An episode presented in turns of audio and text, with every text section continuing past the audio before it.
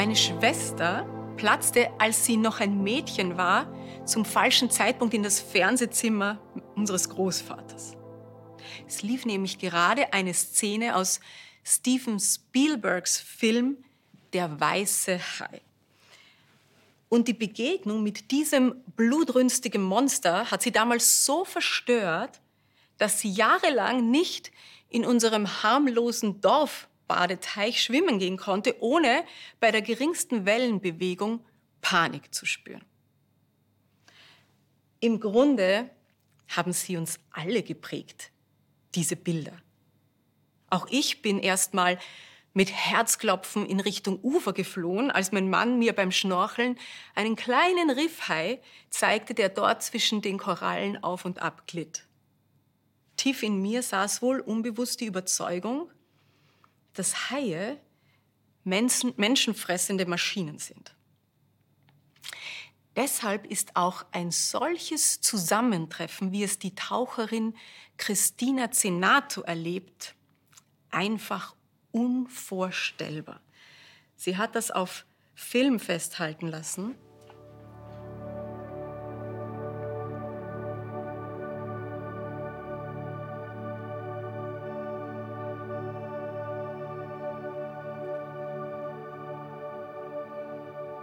Christinas Forschungsobjekte sind karibische Riffhaie. Seit über 25 Jahren verbringt sie stundenlang Zeit in ihrer Nähe, um ihren Umgang miteinander zu beobachten. Und sie merkte dabei, dass Haie ebenso unterschiedliche Temperamente haben wie andere Geschöpfe.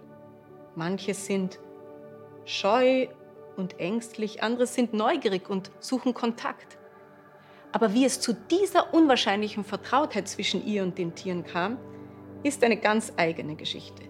Christina entdeckte im Maul des Weibchens einen steckengebliebenen Fischerhaken. Mutig fasste sie hinein und schaffte es tatsächlich, das Tier davon zu befreien. Diese Aktion blieb nicht ohne Folgen. Denn der schlaue Hai brachte danach ständig andere Kollegen mit, die alle ankamen, um ihr Hindernis loszuwerden. Mittlerweile hat Christina über 300 Haken aus Haigebissen rausgeholt. Und viele Tiere kamen zurück, um sich zu bedanken. Und sie haben mit Christina Freundschaft geschlossen. Die Taucherin sagt, als ich zum ersten Mal das Gewicht dieser großen Wesen auf meinem Oberschenkel spürte, wie sie sich rankuschelten und minutenlang die Streicheleinheit genossen.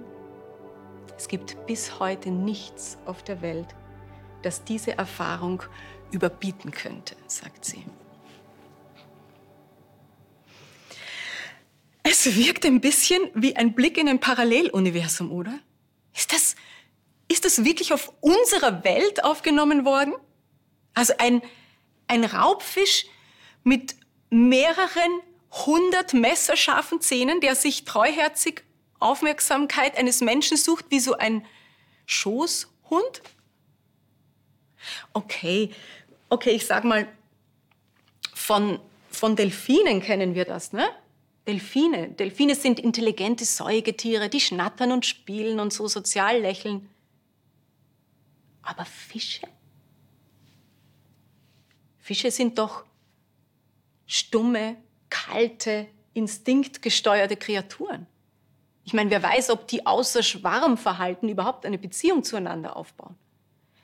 Geschweige denn zu uns. Ein Hope Channel-Zuschauer hat mich dazu eines Besseren belehrt.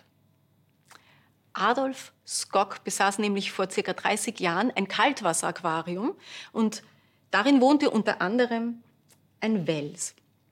Ein prächtiger Fisch, circa 30 Zentimeter lang. Eines Tages bei der täglichen Fütterung fiel dem Fischzüchter etwas Bedenkliches auf.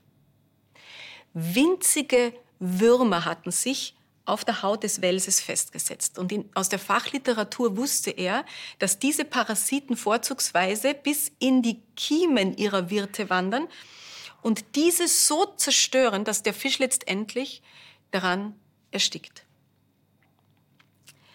Um dem Wels zu helfen, holte sich Adolf ein Netz, legte es im Wasser um den Fisch und so gelang es ihm, das Tier festzuhalten und mit einem kleinen Löffelchen vorsichtig die Schädlinge zu entfernen. So weit, so gut. Fisch gerettet. Womit Adolf allerdings nicht gerechnet hatte, sein Einsatz veränderte das Verhältnis, das dieses unpersönliche Haustier zu ihm hatte. Während der Wels sich bis dahin immer in Bodennähe aufgehalten hatte, kam er nun regelmäßig an die Oberfläche. Und als der Mann einmal seine Hand ins Wasser tauchte, stellte sich heraus, dass der Fisch tatsächlich gestreichelt werden wollte. Ab diesem Tag war der Wels richtig anschmiegsam. Ja, schon wenn Adolf das Wohnzimmer nur betrat, erinnert sich seine Frau, dann schoss der Wels schon nach oben und wollte Beachtung. Es fällt Ihnen schwer, das zu glauben? Dann empfehle ich Ihnen, auf YouTube nach Videos zum Thema Fischstreicheln zu suchen. Die gibt es wirklich. Und mein Lieblingsclip, neben Christina Zenatus Haien natürlich, zeigt ein sehr unsympathisches Meerestier in einem völlig neuen Licht.